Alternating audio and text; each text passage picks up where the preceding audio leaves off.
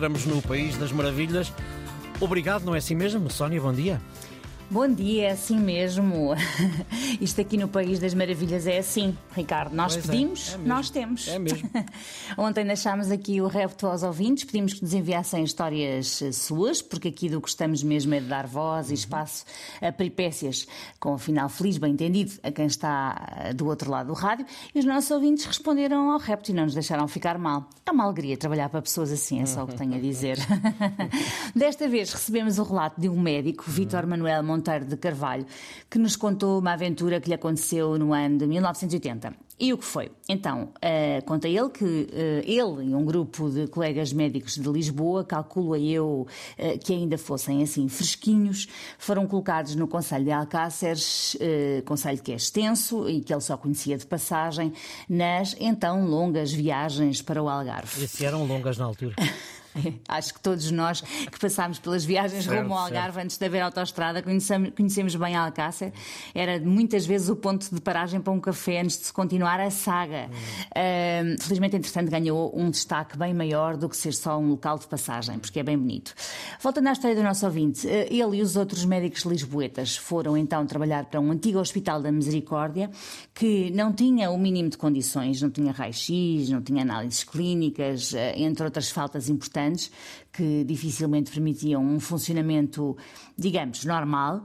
Ainda assim, de vez em quando lá conseguiam internar alguns doentes, desde que sentissem que conseguiam minimamente controlar, e tinham também aberto um serviço de urgência de 24 horas. Ora, foi justamente num fim de semana de- em que este médico estava de urgência que aconteceu o caso ah, que o Vítor vai recordar para sempre. Isto vai acabar bem, certo?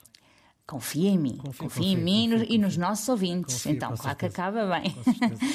Antes de continuar, Vítor conta que o seu coordenador tinha dado indicação expressa de que qualquer grávida que recorresse ao hospital em trabalho de parto deveria ser enviada de ambulância para Setúbal. Eh, Só se não fosse de todo possível enviá-la é que podiam dar de entrada. Tal era a- a precariedade do hospital para fazer um parto em segurança. Era uma noite fria de inverno.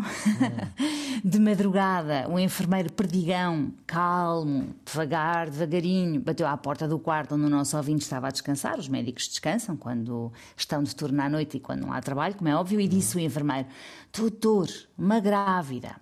Vitor desceu rapidamente e encontrou uma, uma mulher jovem, eh, camponesa, não tinha 30 anos, em trabalho de parto, mas que já não dava para enviar para Setúbal. O trabalho de parto já estava muito avançado.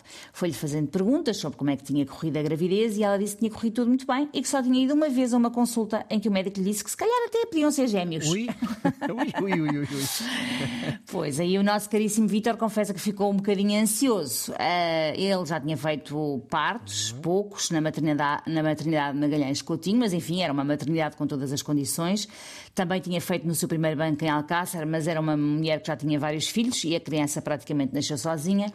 Então o nosso ouvinte pediu ao enfermeiro perdigão que chamasse o colega porque a noite prometia. E vinham mesmo dois a caminho ou não? Vinham mesmo dois a caminho e um estava em posição pélvica. Mas os dois médicos conseguiram fazer um parto sem complicações, os bebés eram muito pequeninos e eles colocaram-nos numa fonte de calor.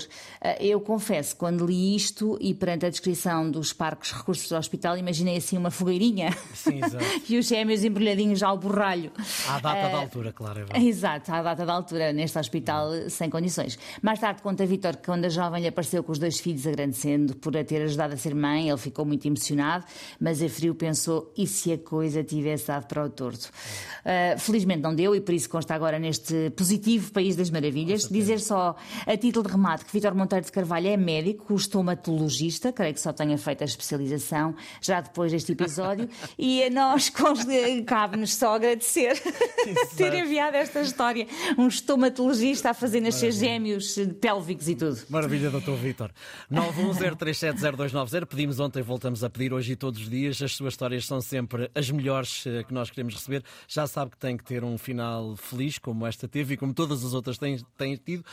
Nós também estamos em podcast e eh, voltamos a encontrar-nos amanhã. É assim, não é, Sónia? É isso mesmo. Então, até amanhã. Até amanhã.